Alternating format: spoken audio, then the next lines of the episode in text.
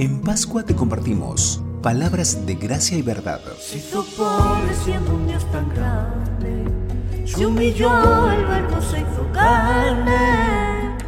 Llega la serie Palabras del Calvario y la Resurrección con Daniel Chebrió.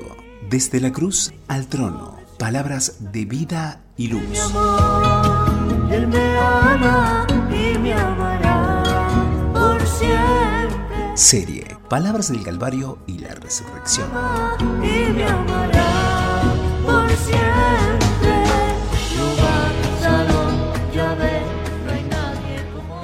Hola, nos encontramos nuevamente para compartir esta serie de devocionales Palabras del Calvario y la Resurrección.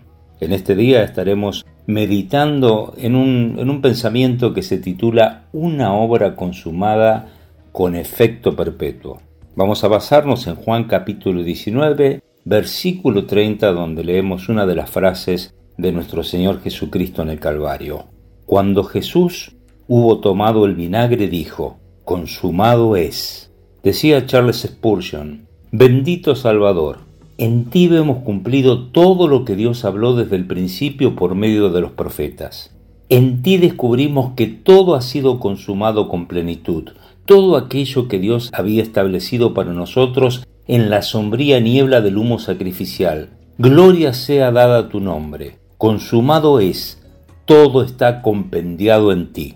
La palabra griega telestetai no puede traducirse fácilmente ya que es necesario formar una frase completa para lograrlo.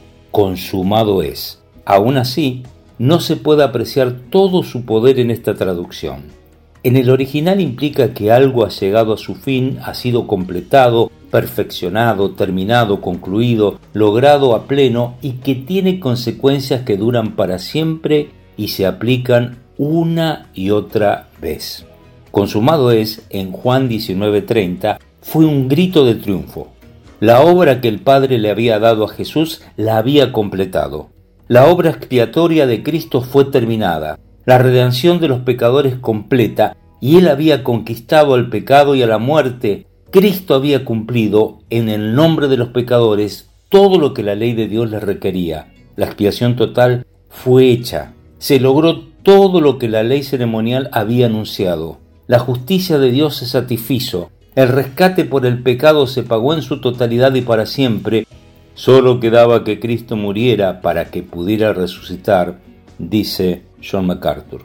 En su conversación con Nicodemo, el Señor Jesucristo utilizó un evento del Antiguo Testamento para ilustrar el medio por el cual un ser humano podría aspirar a experimentar un nuevo nacimiento.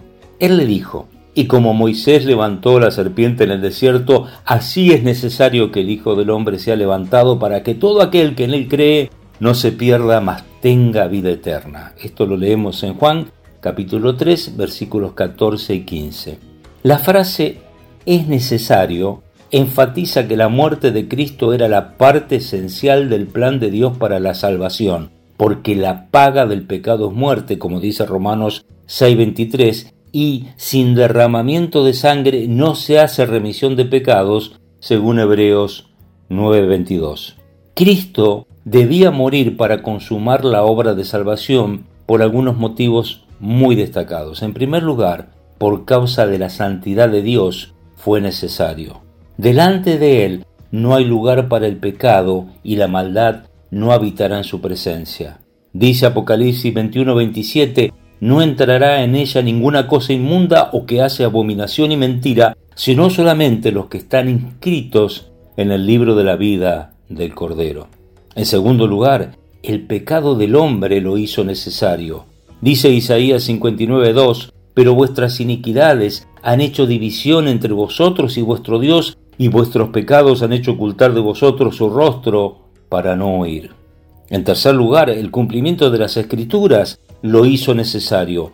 En Lucas capítulo 4, versículos 25 al 27 leemos, Entonces Él les dijo, Oh insensatos y tardos de corazón, para creer todo lo que los profetas han dicho. ¿No era necesario que el Cristo padeciera estas cosas y que entrara en su gloria? Y comenzando desde Moisés y siguiendo por todos los profetas, les declaraba en todas las escrituras lo que de él decían. En cuarto lugar, el propósito eterno y soberano de Dios lo hizo necesario.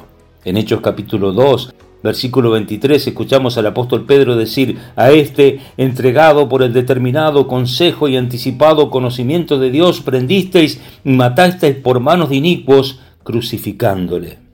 Y en quinto lugar, el amor de Dios lo hizo necesario. Primera Juan capítulo 4 versículo 10 dice, en esto consiste el amor, no en que nosotros hayamos amado a Dios, sino en que Él nos amó a nosotros y envió a su Hijo en propiciación por nuestros pecados.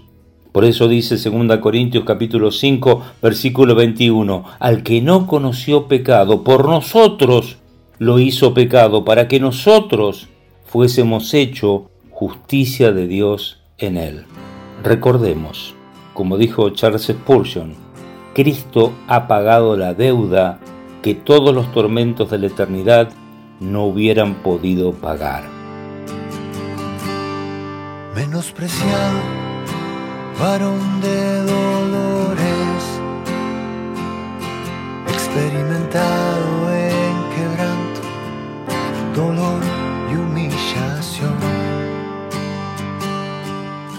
En la cruz cargaste nuestro mal, enfermedades, sufrimiento y dolor. Fuiste herido por nuestra rebelión.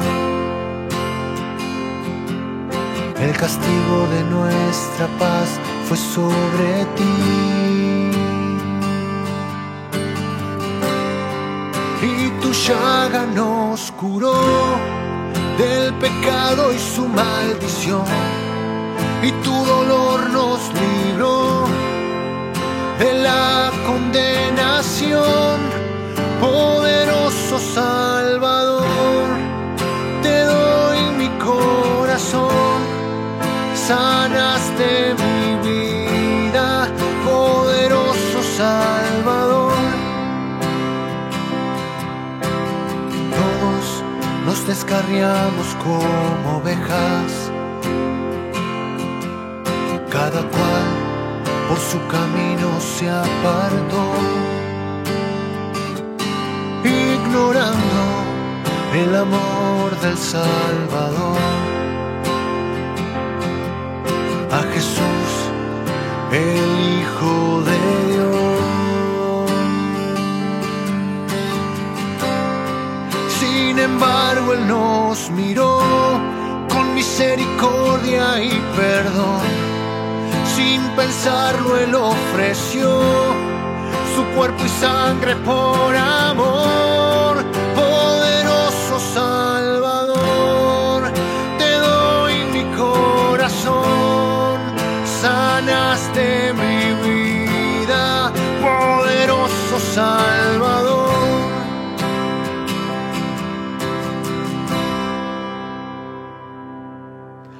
Santo, el Padre lo quebrantó, lo sometió a padecimiento, su vida puso en expiación. Verá linaje, por largos días vivirá. La voluntad del Padre prosperará.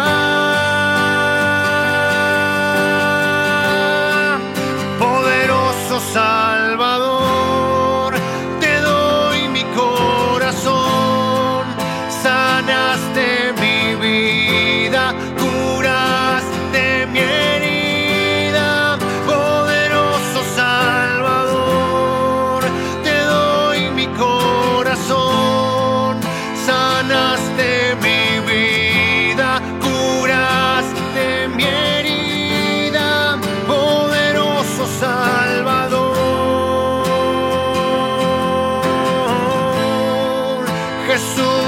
Jesús